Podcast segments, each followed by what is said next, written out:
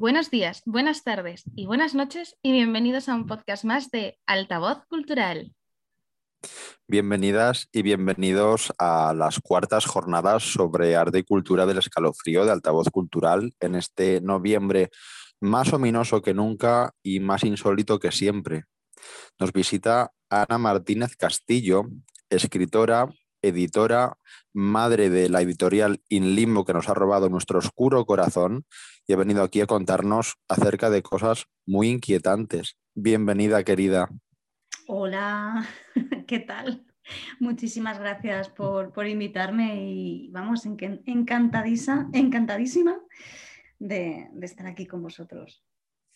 Tú sabes lo complicado que es, eh, Ruth y yo lo sabemos bien, presentar a alguien querido para algo así tan que parece tan formal, que luego no es formal ni nada, pero quiero decir.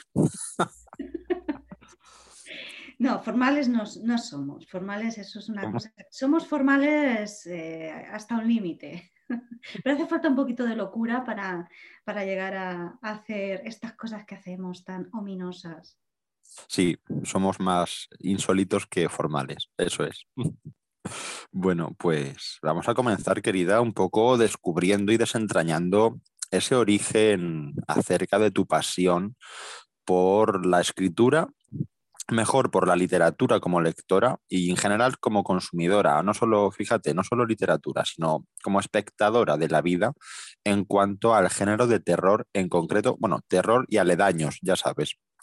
Eh, ¿Cómo nace? ¿De dónde viene? No sé, experiencias, orígenes, referencias. ¿Cómo se gesta ese germen oscuro dentro del cuerpo de Ana Martínez Castillo?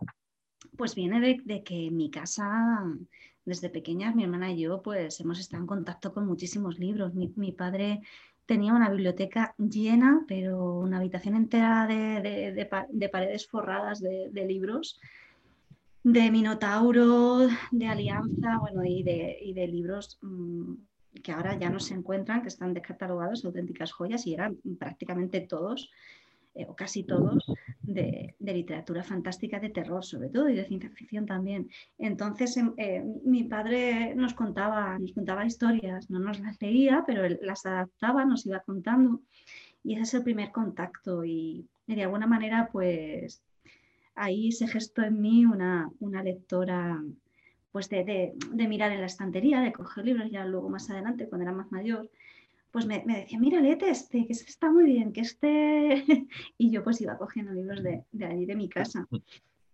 Y, Maravilla. un poco eso, sí, sí, y además como al principio, en mi primera infancia vivíamos en una casa bastante oscura, antigua, con pasillos larguísimos donde hacía mucho frío y, bajábamos a, la casa de, de, mi tía abuela, que era igual, pero mucho más oscura todavía. Eh, dejó pozo. Yo siempre digo que estas cosas dejan pozo en el, subconsciente de uno y, recorrer esos pasillos así largos y los techos altos y demás, pues no sé, eh, ha creado ahí un gusto por, esa eh, estética oscura, antigua, que además se vinculaba con esa librería, ¿no? Y, bueno, ahí nace esa lectora que, que, sigo siendo todavía. Pues desde aquí además, qué mejor que en las jornadas del escalofrío, reivindicar la maravillosa figura del padre, la madre, el familiar que te introduce en esa oscuridad, porque mm, yo en mi caso tengo la fortuna de haber descubierto gracias a mi padre, sobre todo cine mm, de todo tipo, de todos los géneros, en fin, eh, da igual, no, no ya acotándolo al terror, ¿no? Pero da igual el formato incluso que, ha estado ahí siempre como, un, como una especie de maestro, ¿no? Que te va instruyendo además, como bien decías, conforme avanza tu edad. Al principio es más intuitivo, tú vas a, curioseando, él te guía más o menos, tampoco sin ser protector, que yo creo que es algo de lo que hay que huir hoy en día mucho y más que nunca, eso del sobreproteccionismo infantil y adolescente. Y a partir de ahí, eh, apoyar y, convertir en, ese amigo, esa amiga que te descubre un mundo maravilloso. En mi caso es verdad que es más el cine que la literatura, pero igualmente entiendo muy bien a lo que te refieres y en altavoz siempre reivindicamos esa figura del, de la especie de mentor natural ¿no? que te guía en los primeros pasos. Y es tan necesario y tan agradecido dar con gente así porque por desgracia hay familias en las que no encuentras esa figura. Entonces, desde aquí, por favor, mm, padres, madres del mundo, tíos, el, el primo segundo que solo ves en el pueblo una vez al año, lo que sea, por favor, no dejéis de hacerlo. Hacéis un bien enorme, incalculable. Bueno, en mi caso también eh, eran esas sesiones eh, que, nos decía mi tío, por, ese pasillo monstruoso, oscuro de, la casa, decía por la noche, a que no vais, esperamos, a lo mejor teníamos seis años, a que no vais a la puerta y tocáis tres veces en la oscuridad. Y íbamos mi hermana y yo con muchísimo miedo a tocar, hacer... y pensando que iba a aparecer un fantasma. A mi hermana le da mucho miedo las cosas de terror y a mí me han gustado. Fíjate tú por dónde. Bueno, entonces eh, la reivindicación ha de ser parcial, rectificamos. hasta límites, ¿eh? Hay, límites en todo. Claro, eh, bueno, y además, esto es verdad que es, una especie de mantra, ¿no? A la hora de los que nos dedicamos al mundo cultural, lo, lo preguntamos hasta la cansinez, y a veces no tiene una conexión directa. De hecho, más de una vez nos hemos llevado un cariñoso sopapo de alguien que muy amablemente te dice que no es así, de hecho, o que en su caso no es así. Pero en la mayoría, al menos, creo que es una cuestión estadística.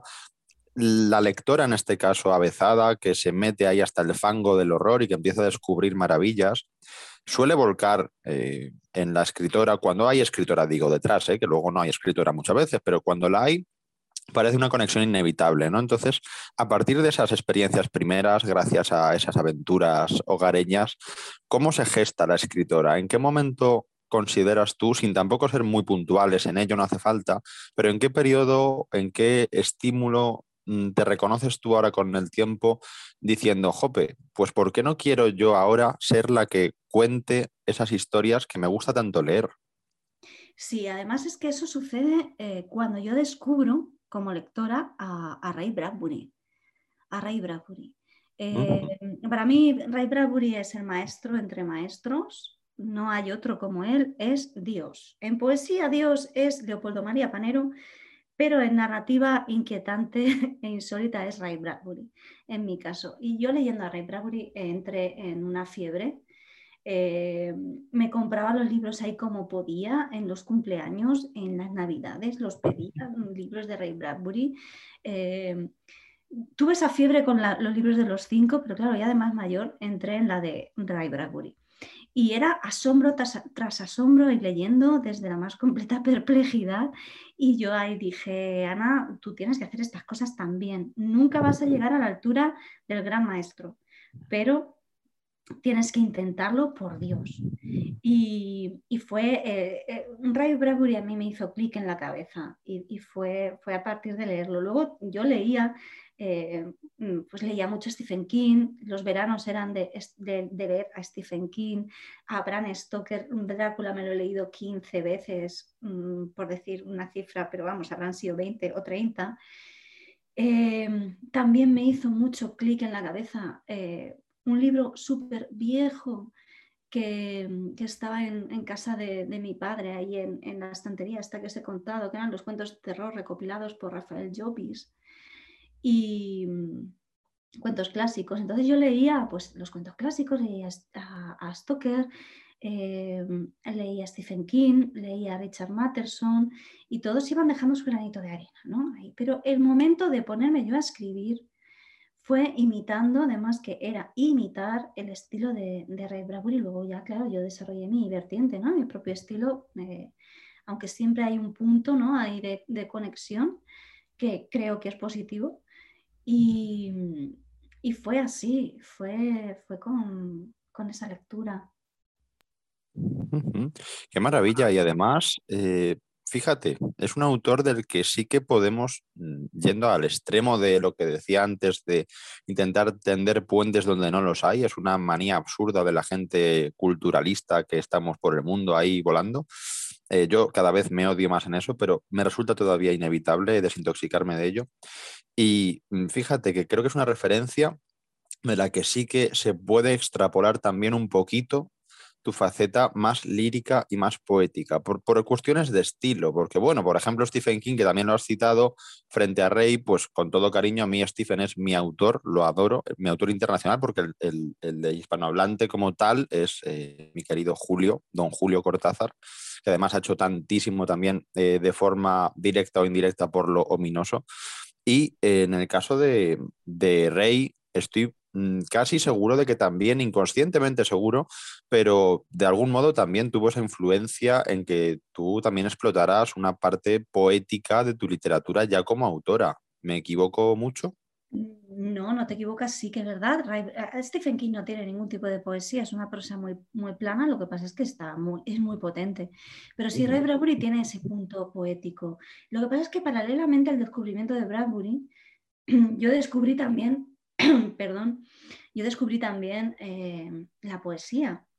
Entonces, en esa época, casi al mismo tiempo, yo leía eh, a Rafael Alberti sobre Los Ángeles, su, vertiente surrealista, eh, a Vicente Alexandre, eh, fui abofeteada por la poesía de Blanca Andreu, posteriormente descubrí a Leopoldo Panero, a Alejandra Pizarnik, entonces yo he leído mucha poesía, yo también soy fundamentalmente poeta, escribo narrativa, escribo poesía. Y, se mezcla, al final se, mezcla todo en, La prosa se contagia de un lirismo. Y luego ves, observas que claramente que Ray Bradbury también lo hace. A mí me llamaba mucho la atención de Ray Bradbury que buscaba siempre eh, una manera de abordar los relatos muy original. Eh, le daba como una vuelta a los principios, no sé, eh, lo que yo llamaba y sigo llamando la otra mirada, ¿no? que es la, mirada del poeta, de, ver las cosas extrañas que puede haber por ahí, ¿no? y, eso llevarlo en, la narrativa, pues a lo mejor contando una historia, ¿no? Y entonces yo es que, ya te digo, soy lectora mixta y, escritora híbrida y, también se ve mucho esa influencia de, de Alberti surrealista, de Alexandre, de Blanca Andreu, de Panero, de Pizarnik, que son un poco los pilares fundamentales de, lo que yo leo, leo continuamente y releo todo el rato. Qué maravilla, qué combinación. Eh, para nada inesperada, sinceramente. Eh, antes incluso de haber acudido a tus textos de narrativa inquietante a los que ahora iremos más, más detalladamente, eh, ya conocemos igualmente esa faceta con alguna obra, con algunas cosas que hemos podido leer gracias a otras editoriales amigas. Y eh, teniendo en cuenta esto, todo este cóctel de influencias y de estímulos tan variados, yo quería mm, preguntarte, Ana, también desde el punto de vista incluso como lectora, como autora y, por qué no, ya eh, metiendo un poquito la patita, aunque iremos más tarde, como editora. Eh, ¿Crees realmente que el concepto o la unión de conceptos entre lo poético y lo terrorífico es factible porque nosotros a día de hoy seguimos abogando por una especie de reivindicación de una poesía, digamos, de terror, aunque sé que es una etiqueta muy complicada, pero sin embargo hemos encontrado efectivamente muestras tremendas en narrativa de autoras, especialmente, fíjate, de autoras, no por nada, pero coincide que son autoras eh, y autores algunos que practican, como tú bien dices, esa narrativa tan, esa prosa tan eh, lírica, tan cargada de belleza con los términos elegidos, con la forma de disponer la sintaxis, etc. Y eso muchas veces nos lleva a fantasear con experimentar con esos párrafos en, una especie de, de, poema que lo recogiera de forma realmente y sorprendentemente natural. ¿Tú crees que esto es real? ¿Existe ahí fuera una poesía de terror que todavía nosotros por cuestiones de idioma, por cuestiones de, falta de búsqueda o de tiempo no conocemos? ¿O crees que esto a día de hoy sigue siendo una quimera? Pues no lo sé. Eh, a ver, es que dentro de lo que es la poesía tienes, yo no creo que, yo sinceramente no creo que haya una poesía de terror, porque estamos hablando de leer a Poe y, cosas así, ¿no? Eh, una poesía contemporánea de terror eh, como tal puede hacerse, claro que sí. Nosotros, de hecho, vamos a publicar en Inlimbo el próximo trimestre un, poemario que podría considerarse de ciencia ficción sin serlo, en realidad, ¿vale? Es un texto bastante vanguardista, pero bueno, que es un, de, un, yo lírico que, está allí, que está en Marte y habla, es poesía marciana lo que vamos a publicar, ¿no? eso es poesía de ciencia ficción, por ejemplo, o puede haber una poesía de, terror, pues por, poder se le pueden poner etiquetas, ¿no? Pero luego eh, yo creo que no, yo creo que en poesía estamos hablando de un yo lírico y el yo lírico cuenta experiencias de todo tipo. Eh, Eh, y esas poesías, pues, esa experiencia que, puede tener ese yo lírico, pues puede ser muy oscuro. Puede, ir de la mano de, cosas que sean, que causen desasosiego, que creen inquietud, que, que hieran al lector, ¿no? Porque se reconozca en ellas también. Puede haber mucha oscuridad en un poema sin que tenga que ser de terror o que sin que se le pueda colocar la etiqueta como tal. ¿no? Es poesía, la poesía es la instantánea, es una fotografía instantánea de un sentimiento que tiene ese yo lírico. Entonces, bueno, pues ahí tenemos a Pizarnik hablando de la muerte, eh, y de la oscuridad total, tenemos a Panero hablando de, de, lo mismo también y de la locura, ¿no? Em, eso no lo convierte en eso no lo convierte en terror, creo yo. Pero bueno, creo que en poesía se puede explorar todo, sobre todo en la poesía vanguardista que se sale de los cánones hegemónicos, eh, de, la poesía de la experiencia o de, llamémosle una cierta poesía más realista, para, para equipararla a los términos que utilizaríamos con la narrativa dentro de la poesía de vanguardia, ahí podemos experimentar y hacer todo lo que nos dé la gana, realmente. No existen límites. Así que, oye, un día podemos hacer el experimento. No, además es, cierto totalmente que la poesía muchas veces te ofrece una serie de coordenadas, bueno, de ruptura de coordenadas eh, formales que no te ofrece tan fácilmente la narrativa, porque sí que hay obras y cada vez más, yo diría que por suerte, desde luego, para el espectador, eh, para el lector, que rompen efectivamente unos formalismos que cada vez han sido, han ido siendo menos rígidos con el tiempo, con las innovaciones, con los atrevimientos, incluso con una cuestión casi generacional, ¿no? Aunque hay que tener cuidado con este término. La cuestión está en que efectivamente la poesía eh, avanza hacia otros mundos con más facilidad de lo que lo hace la narrativa. No obstante, sí que mm, también coincido muy acertadamente en, en, valorar ese lirismo en la narrativa como una forma mixta de unir formato y mensaje o trasfondo en, un mismo texto sin tener que recurrir a una cuestión versificada, etcétera, etcétera. ¿no? Y ahí es donde entra, hablando antes de tus propias influencias y de esa conexión como poeta que también eres, el tema de tus obras, reliquias y ofrendas, que son los dos títulos que hoy, si nos permites más, vamos a desgranar contigo como autora aquí en esta entrevista, porque hemos tenido ya el placer de leerlos, ya el placer de devorarlos con toda la ominosidad posible, nos han encantado.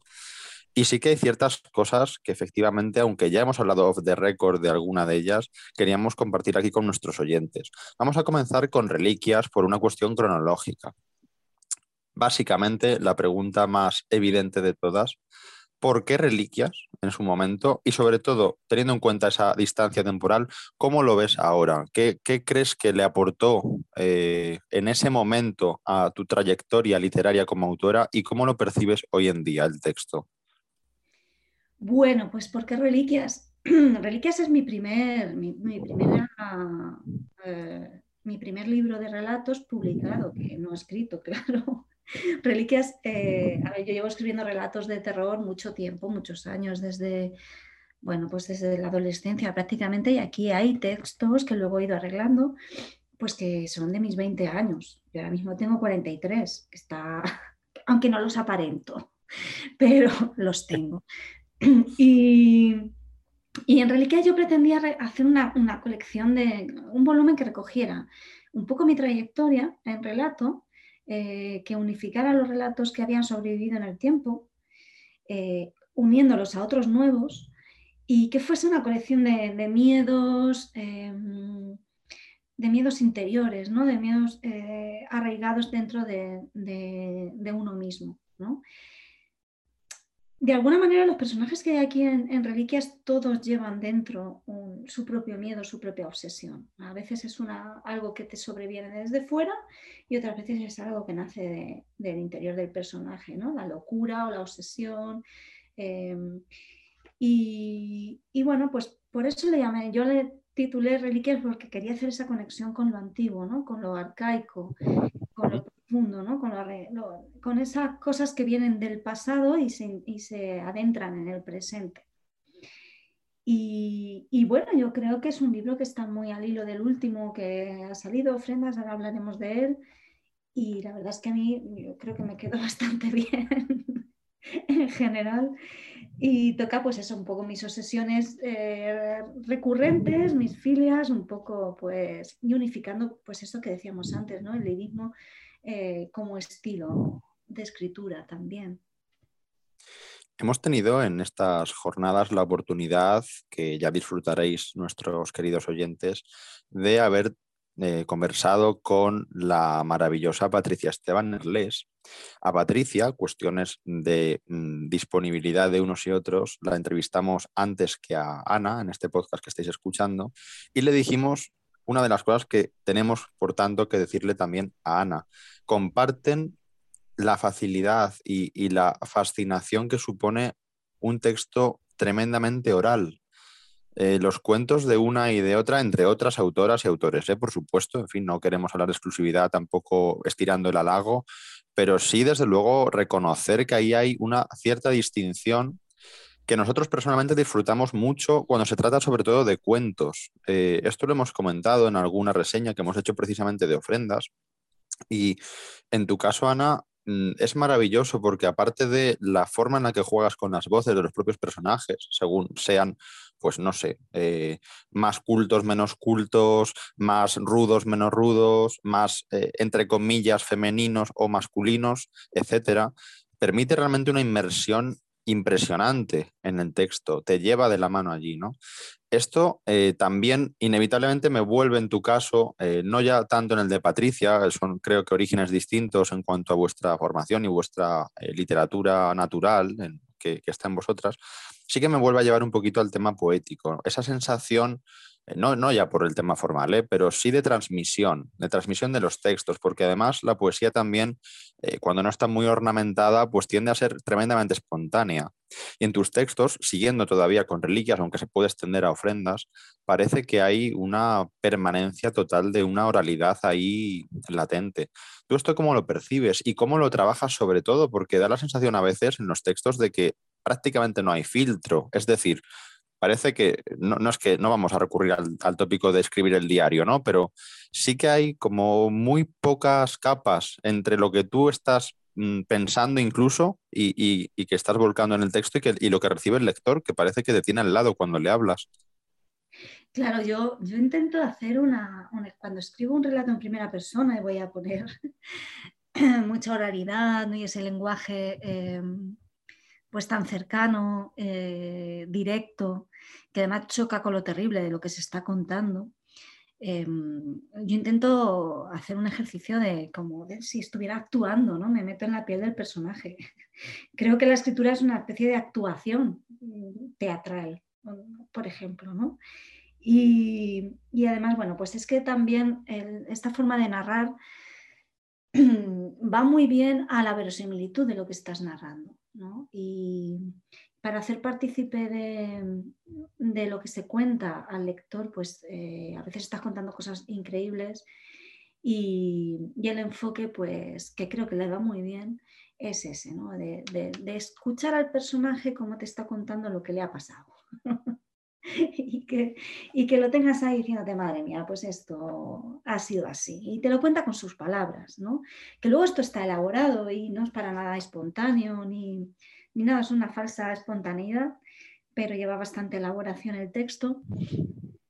Y bueno, pues eh, sí, forma parte de mi estilo. La verdad es que me gusta esa, ese encare de las cosas, ¿no? esa forma de encarar eh, cada relato.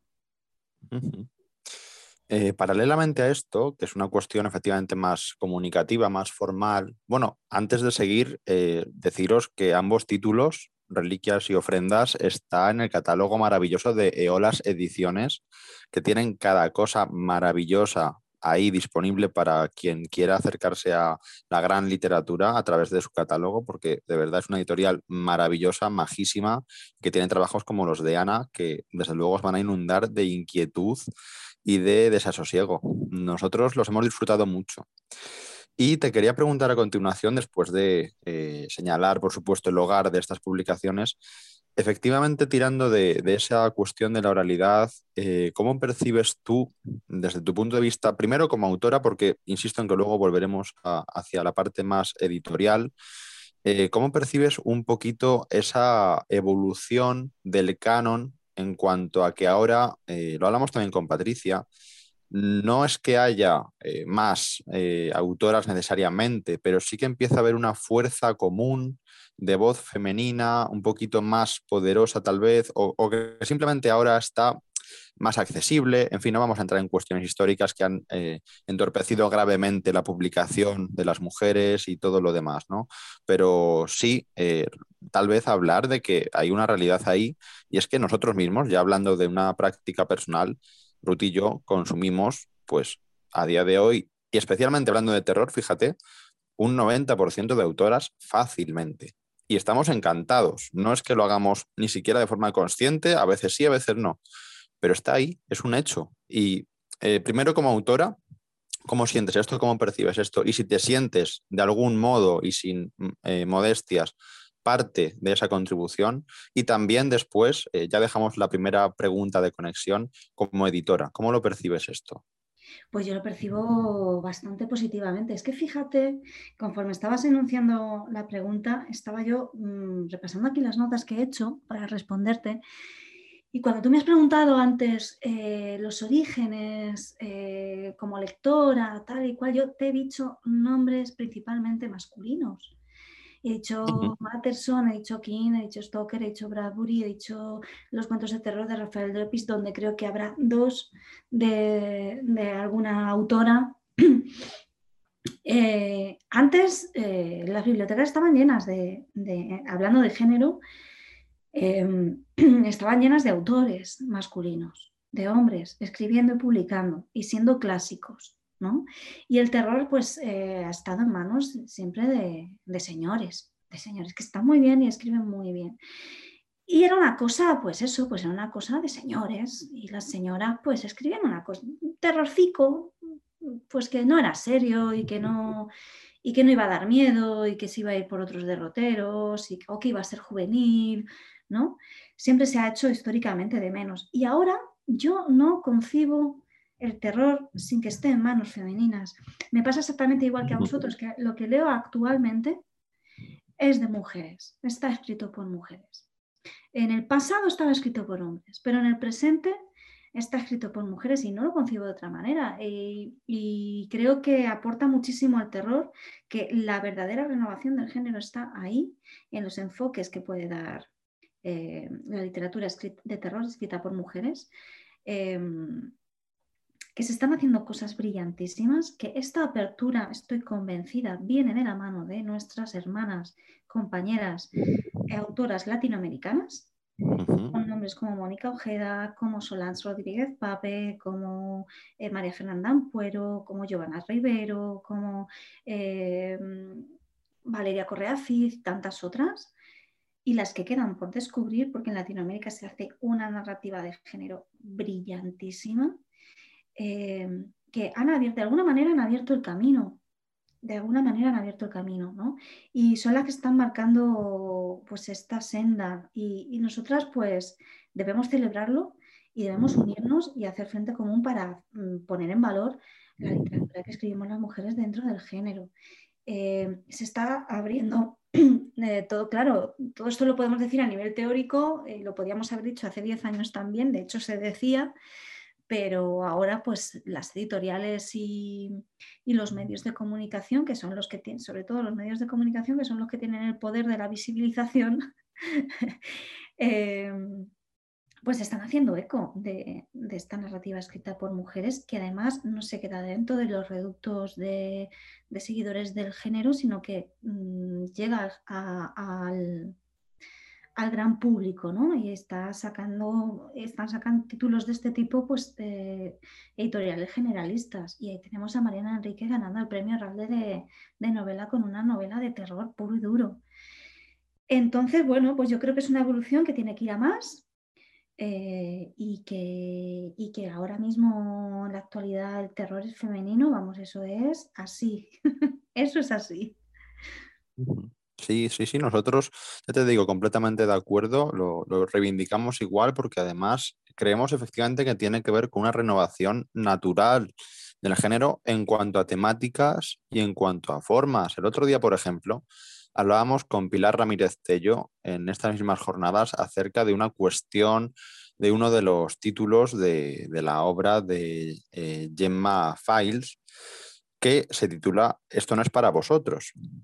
Y debatíamos ese you inglés, ¿no? Eh, si estaba marcado o no, porque no podía. En, en, lenguaje original ese you se pierde, esa marca de género. Y ella nos comentaba la intrahistoria de cómo fue hablar con la autora acerca de si ese vosotros era masculino o era genérico.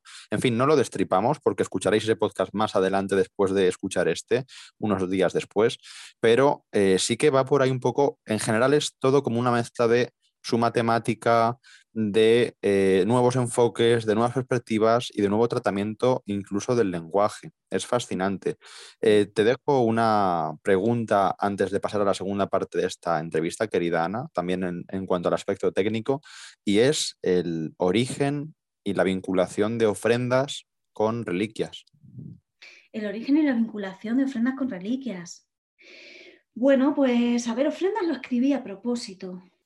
Y si bien eh, Reliquias era, a propósito me refiero a pensado y escribí todos los cuentos eh, para que formaran parte de este volumen.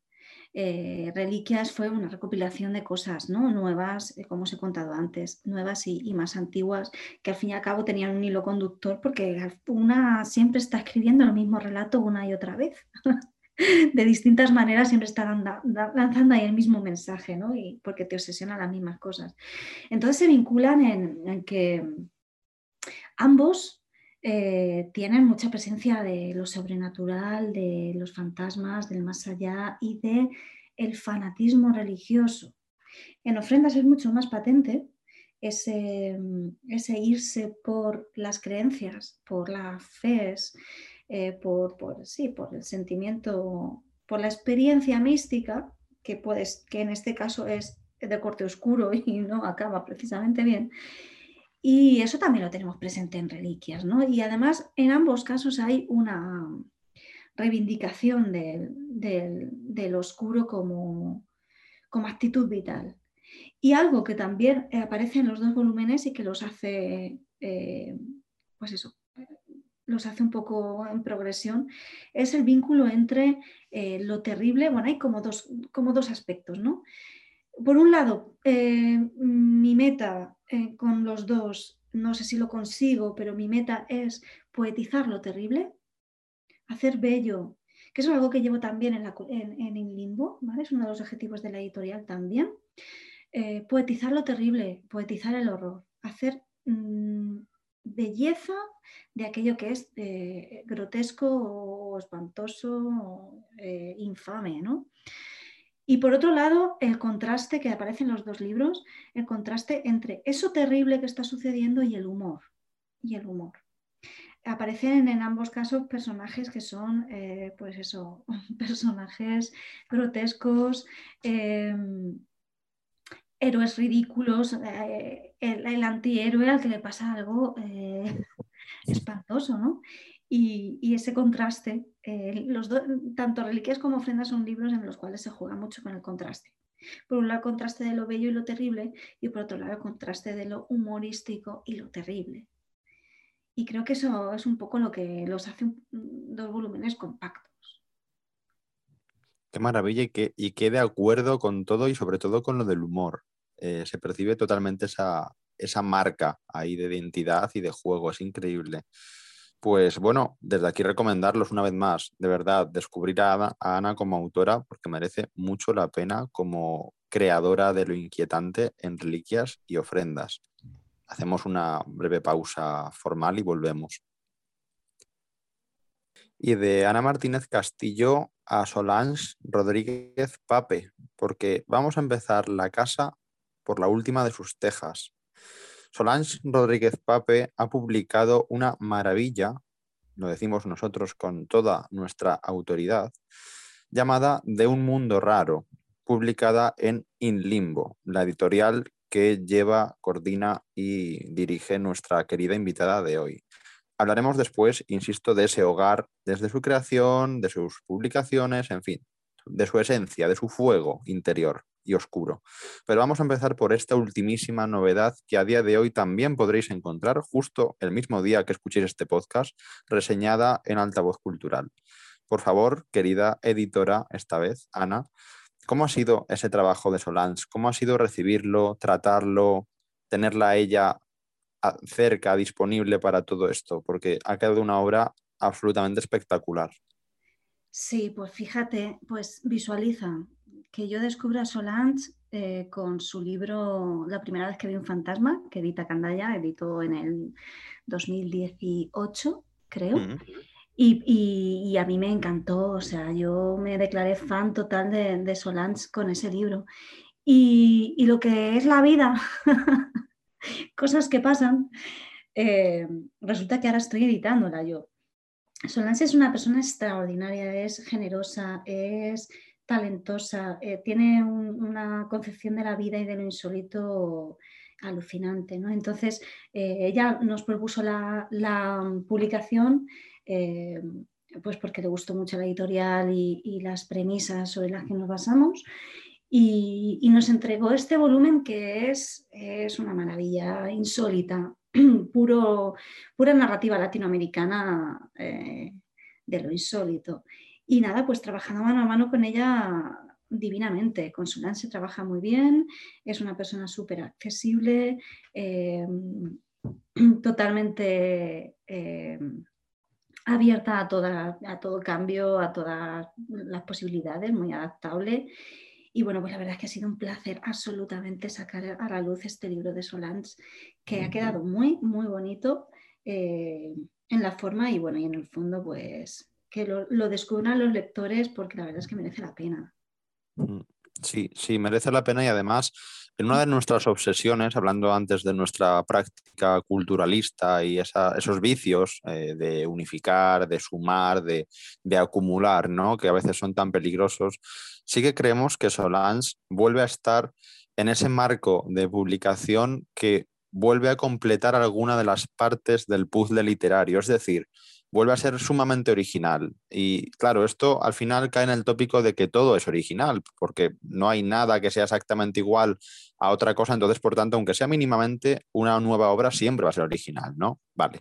Pero dejando eso al margen, esa, esa parte más denotativa de lo que es ser original o no, creemos realmente que aporta, justamente además en el marco de In Limbo, mejor incluso que en ningún otro sitio, tengo que decir, eh, esa diferencia o esa diversidad que sin embargo no hay en otros textos, ni siquiera de la misma editorial. Y eso es lo grande de estas publicaciones, eso es lo grande también de la editorial, que tiene una identidad, pero tiene luego hijas que realmente la asumen a una manera muy específica y muy mágica, sin que puedan ser eh, conmutables entre sí.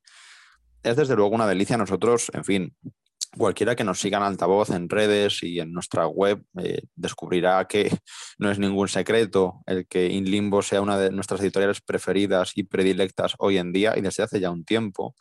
Pero desde luego queremos también poner en contexto a esos oyentes, que hoy son los lectores, y que tú misma, como parte tan implicada, nos puedas desgranar de dónde nace ¿Con qué intenciones lo hace más allá de lo que podemos ver efectivamente en un poco el manifiesto de lo que es la editorial y lo que pretende?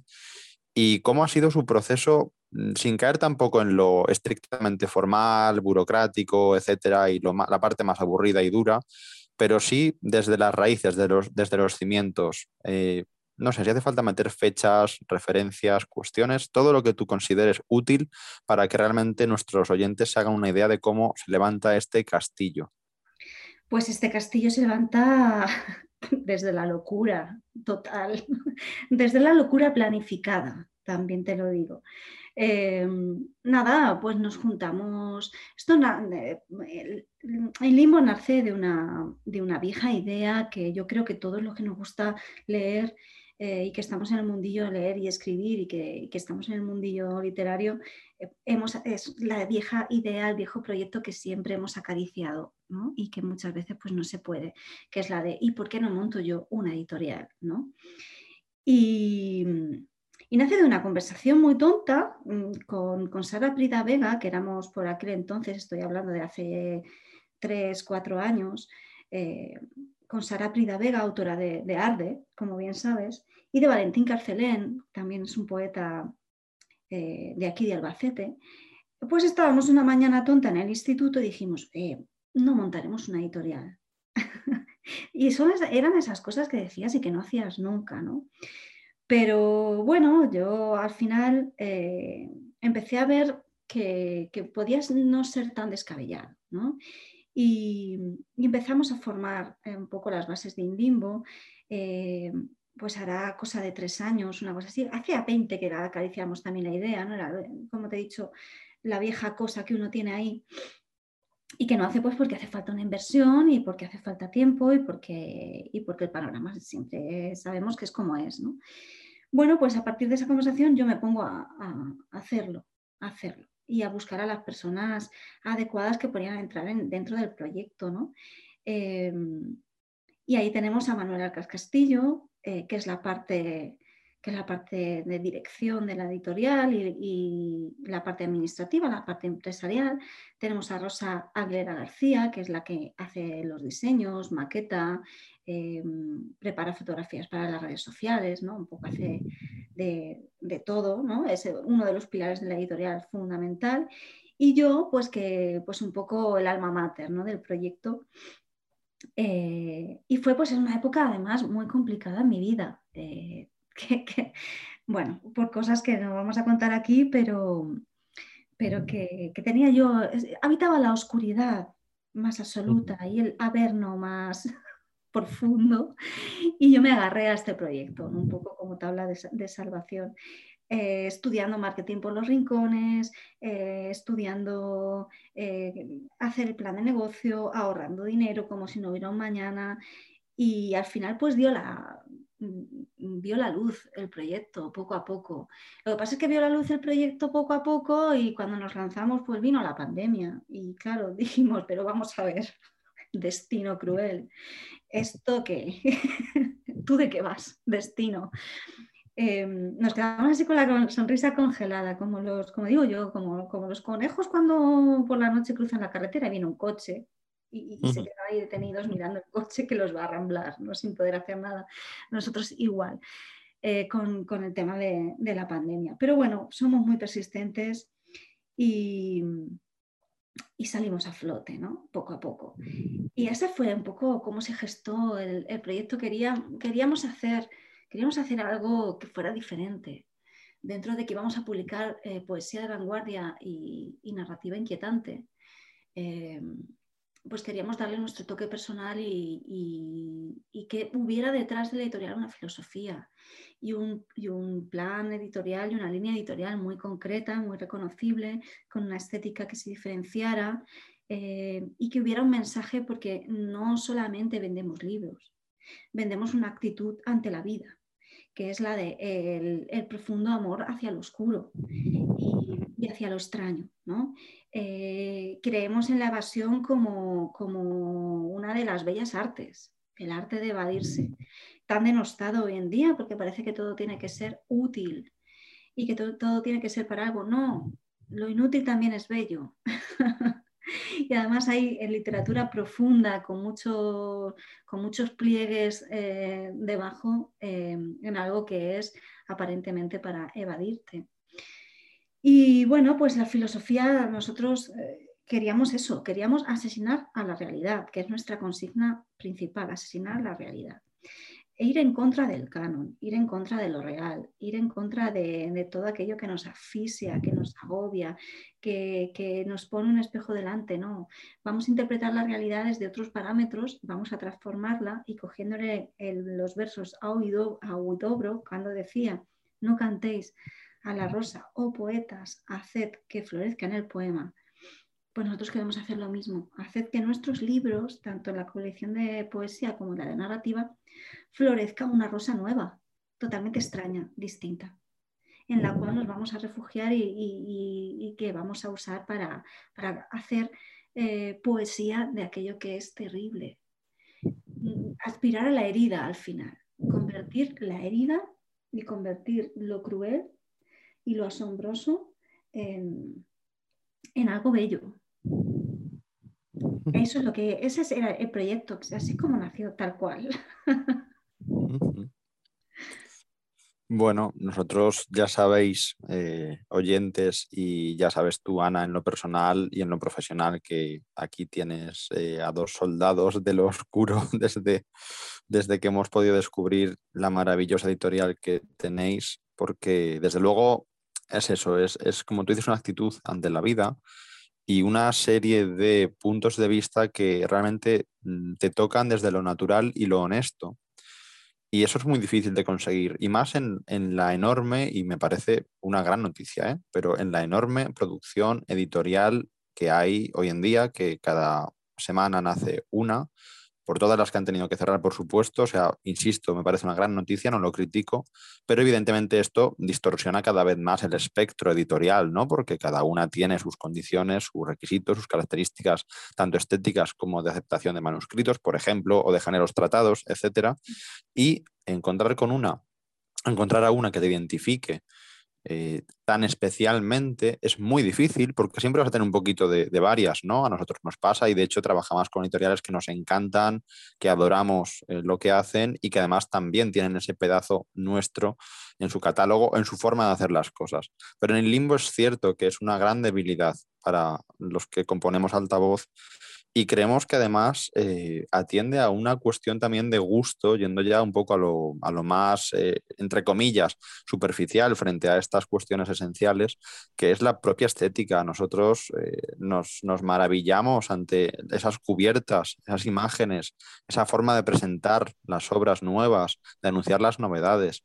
Es una maravilla. Y además, te lo decía el otro día también en, en confianza, eh, el ritual que supone encarar una nueva lectura de In Limbo.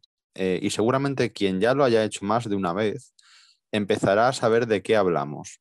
Eh, es muy complicado dar con algo, con, en este caso con una editorial, con un hogar que te permita hacer esa conexión tan profunda y que tu cuerpo sepa que vas a leer un libro de In Limbo.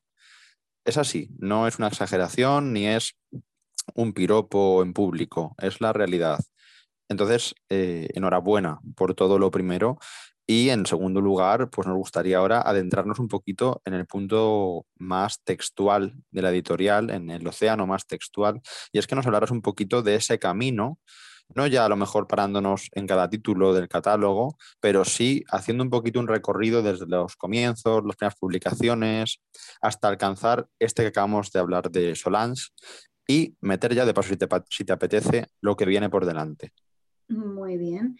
Sí, además eh, acabamos de sacar, bueno, ahora llegaremos a él en la novedad de noviembre, porque la de Solange de octubre, pero tenemos una preparada también en noviembre. Esto es un no parar. El dulce líquido de Alicia Sánchez Martínez. Bueno, eh, pues son ya 12, 12 libros. El primero que sacamos, eh, voy a intentar hacer como me has dicho, pero no sé si lo voy a conseguir, ¿vale?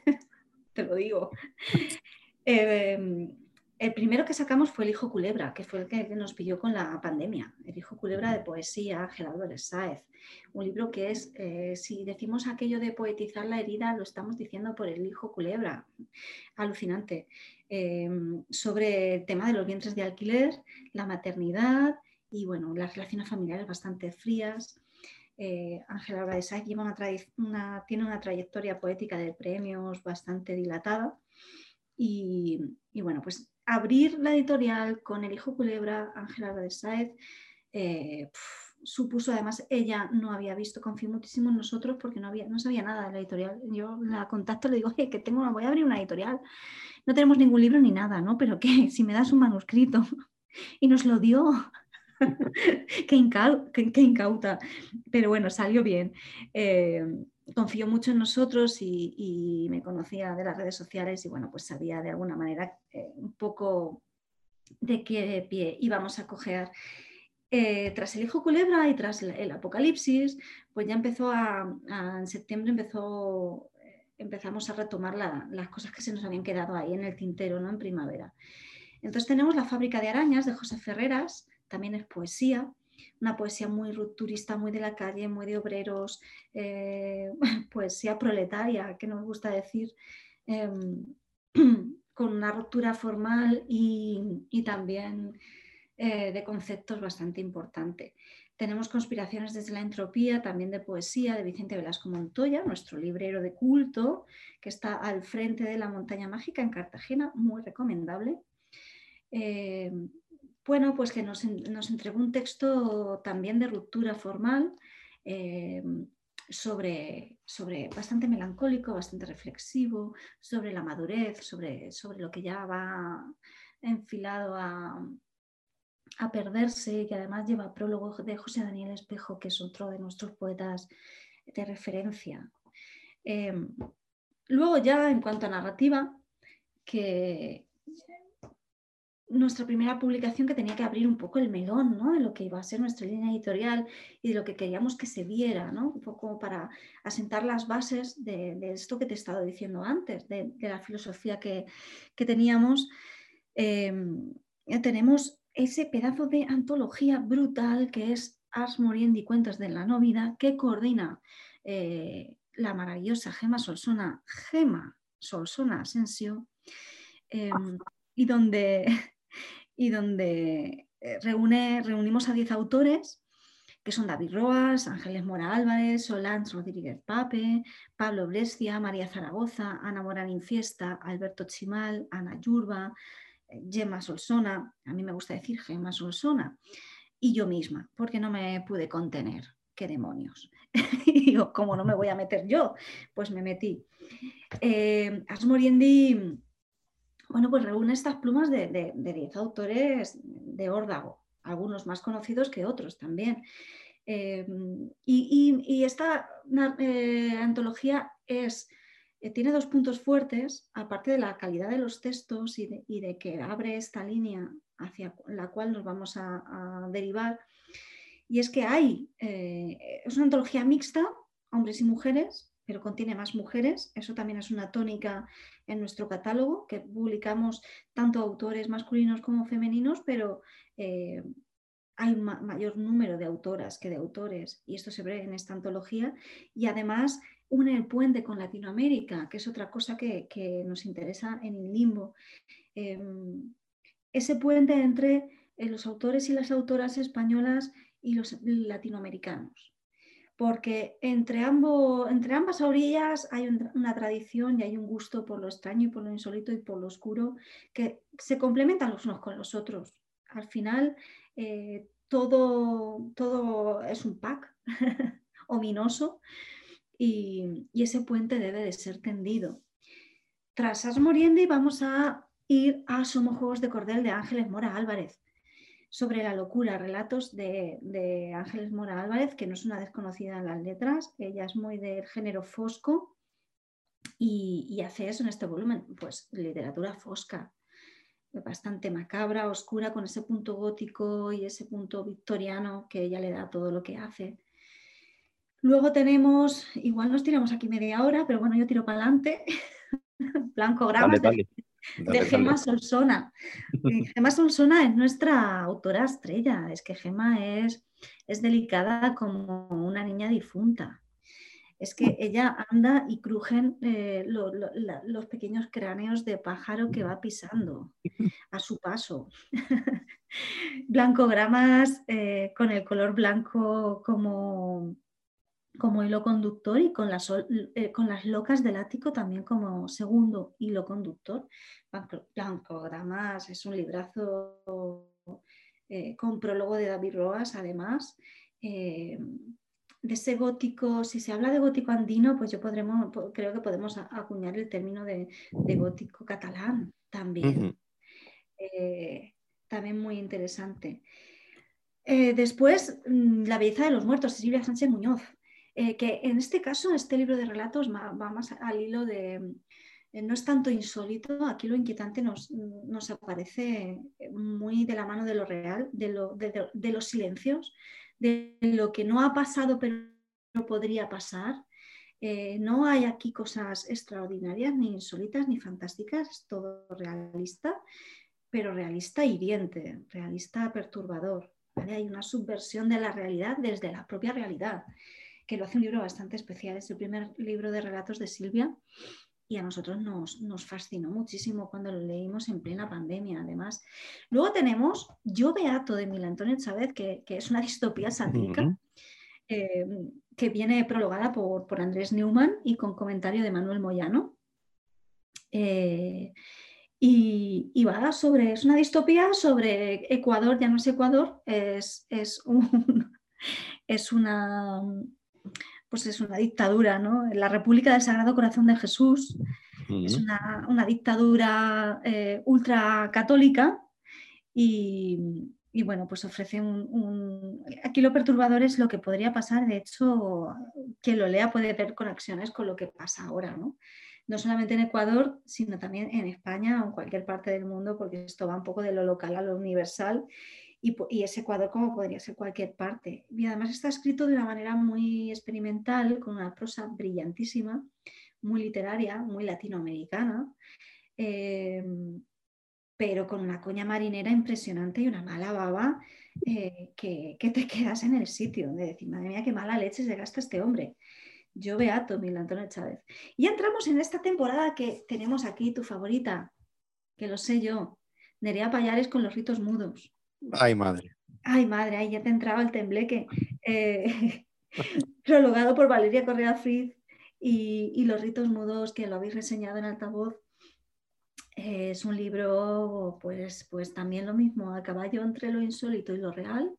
Eh, y, genera esa sensación de lo inquietante de, dar cosa en, cada uno de los relatos. invito a los oyentes a que lean la, reseña hecha por altavoz que desmenuza el libro que parece un ensayo más que una reseña, ¿eh? Espérate a ver la de Solange. Pues el de. Me lo puedo imaginar. Parece una tesis. no he visto reseñas más bien hechas en la vida. Eh, y luego tenemos en octubre de Un Mundo Raro de Solán Rodríguez Pape, que, vendrá la reseña también, del que hemos hablado un poquito. Es que este libro de Solán, ella eh, lo, que, lo que pretende es recoger eh, relatos que abarquen sus 20 años escribiendo historias. Lo que pasa es que luego al final metió más relatos inéditos que ya publicados, publicados en España, no, publicados en Ecuador. Entonces totalmente desconocidos para el público español, como si fueran nuevos. Eh, con prólogo de Giovanna Rivero. Y, mm, maravillosa. Tenemos un crisol en estos relatos de, distopía, de, terror, de insólito, de ciencia ficción. Pues, eh, y además, lo comentábamos el otro día tú y yo, eh, ese cromatismo ¿no? de colores verdes, rojos, ¿no? vinculados al terror, que se sale desde luego de, lo, de, lo, que estamos viendo. ¿no? Y me tengo que detener en el dulce líquido, que es el último, de Alicia Sánchez Martínez, ese gótico catalán que, maneja Gema, lo maneja también Alicia Sánchez, barcelonesa, eh, con, un, libro de relatos muy góticos, eh, pero que se, que se ubican en una Barcelona inventada, pero bueno, es una Barcelona que se puede reconocer también va sobre, sobre, sobre, la maternidad, las madres, las niñas que se malogran, eh, pero todo desde, desde, esa visión gótica y oscura. Que este lo tenemos a punto de ponerlo en preventa y anunciarlo y, y que llegue a las librerías. Es cuestión de días. Es cuestión de que nos actualicen la página web y está ahí ya. y eso es lo que hemos hecho hasta ahora. Igual me he extendido mucho, pero bueno, que me vengo arriba. Yo solo espero que hayan tomado nota literalmente cuáles apuntes de clase eh, los oyentes porque merece tanto la pena. Todo lo que hay en Limbo que mm, desde luego ha sido la mejor exposición posible, querida. No te ha sobrado nada, de verdad. Nosotros desde aquí, bueno, en fin, insistimos, reivindicar lo que hacéis y reivindicar esos títulos porque además hemos disfrutado de varios de ellos y nos han dejado maravillados y fascinados.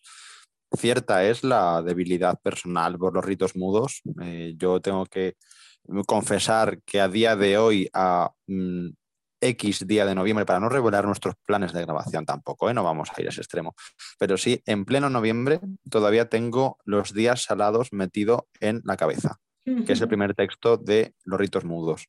Esto es así. O sea, eh, cierto verde de cierta ciénaga, cierto pestillo y cierto sabor.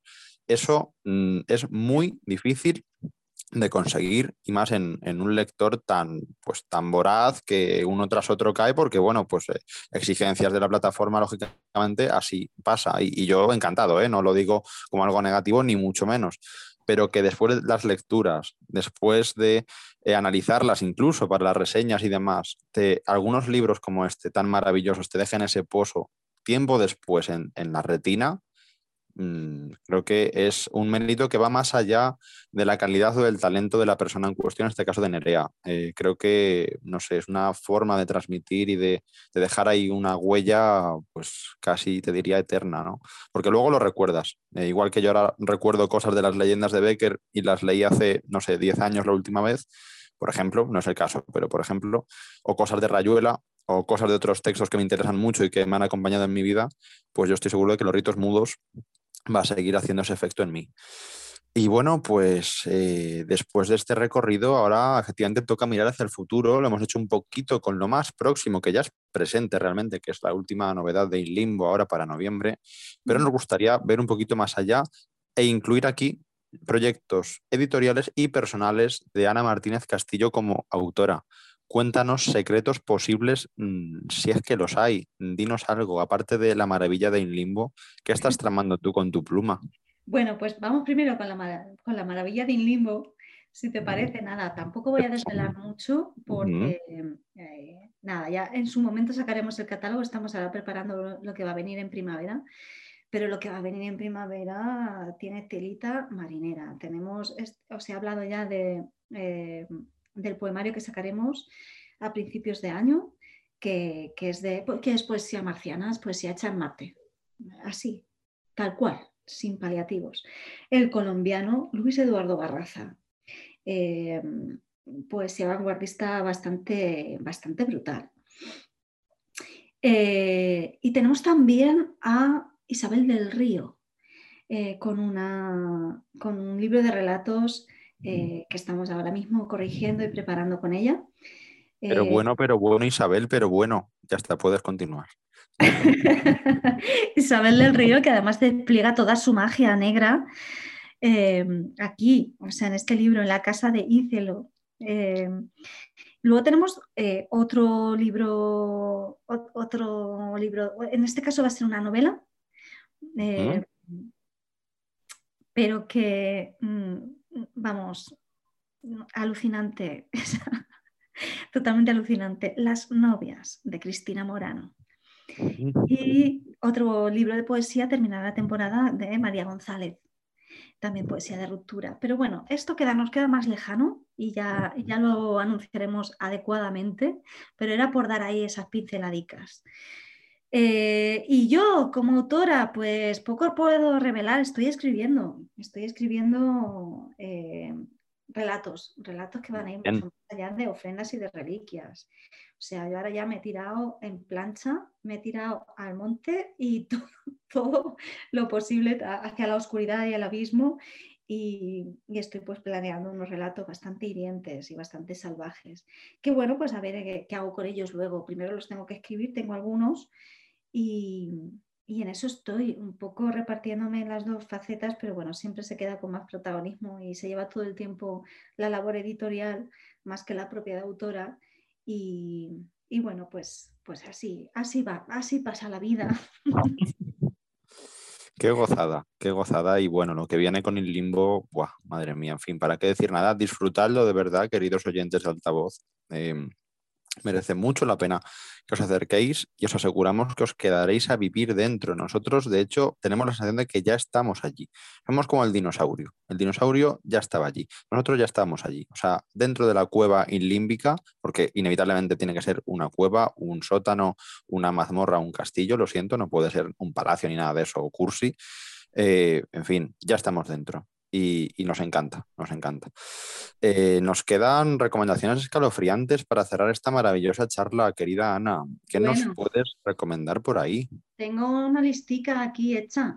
Sí. Pues, pues dale caña que además la, señora de las recomendaciones, que es mi querida compañera Ruth, es la que toma nota literalmente de todo lo que sale de nuestros podcasts, especialmente, fíjate, de los de terror, porque es donde ella necesita ahí ese apoyo de autores y editores que tanto la quieren y le animan a que se motive. Así que, por favor. Pues mira, me voy a dejar muchas, pero bueno, he hecho yo una listilla aquí que da comienzo con el pedazo de libro de Giovanna Rivero, Tierra Fresca de su tumba, editado por Candaya. Canela en rama. Eh, también recomiendo, que lo estoy ahora leyendo, eh, Lo que ruge, de Izaskun Gracia, editado por El Transbordador, que además quedó finalista en el premio Setenil. No se lo ha llevado, pero bueno, se lo merecía. Eh, me está gustando mucho lo que ruge, quizás con gracia. Invasión de David Roas, editado por Páginas de Espuma. Eh, a, David Roas se le, conoce mucho como, académico y, en su labor de, análisis, pero que próximamente va a sacar un libro nuevo, además. Pero este último, editado por Páginas de Espuma, Invasión, es para los que les guste, para, los que os gusta el, género, eh, es una muy buena recomendación. Por supuesto, no podía faltar en esta lista Brujas Blancas, Hadas Negras de Gema Solsona, que acaba de con Apache. Eh, es un libro también muy oscuro. Eh, se decanta más por, por, va más hacia la parte de, de los cuentos maravillosos, de encantamientos, que le gusta decir a ella, ¿no? y, pero con ese pozo oscurísimo que tiene ella siempre en todo lo que toca. También ni aquí ni en ningún otro lugar de Patricia Esteban Erles, sacerdotisa suprema de lo inquietante. Páginas de espuma. La piel leve de Julio Ángel Olivares, editado por Eolas, que es una novela y bastante interesante también. Y además me quedo con Julio Ángel Olivares porque acaba de salir Fantasmas, Relatos Vitorianos y Eduardianos, que, es, que, recopila junto con Antonio Ballesteros, que es uno de los mayores expertos sobre literatura eh, vampírica eh, mm, de, España, ¿vale? Lo edita Cal, un libraco, o sea, un libraco, de tenerlo, de leerlo y luego guardarlo bien. Cierro las recomendaciones con mi querida Valeria Correa Fif y la condición animal en páginas de espuma. También. Eh, a mí este libro me fascinó en su momento. También está Valeria por sacar otro libro en la próxima temporada, por lo que sé. Y la condición animal es que tiene que estar sí o sí en cualquier lista que se haga de cualquier cosa. Así que esas son principalmente. Vamos mm, apuntadísimas todas. Esperamos que los oyentes hagan exactamente lo mismo, porque además tenemos la sensación inevitable de que hay una retroalimentación, una simbiosis total entre esas recomendaciones, ese tipo de recomendaciones y el, el reflejo de las creaciones que expone después Inlimbo en este caso. Es decir, autoras y autores que cambian prólogos, que intercambian miradas, que intercambian eh, experiencias, que se nutren unos de otros. Ahí hay un universo insólito y precioso que nosotros como lectores disfrutamos, no os imagináis cuánto.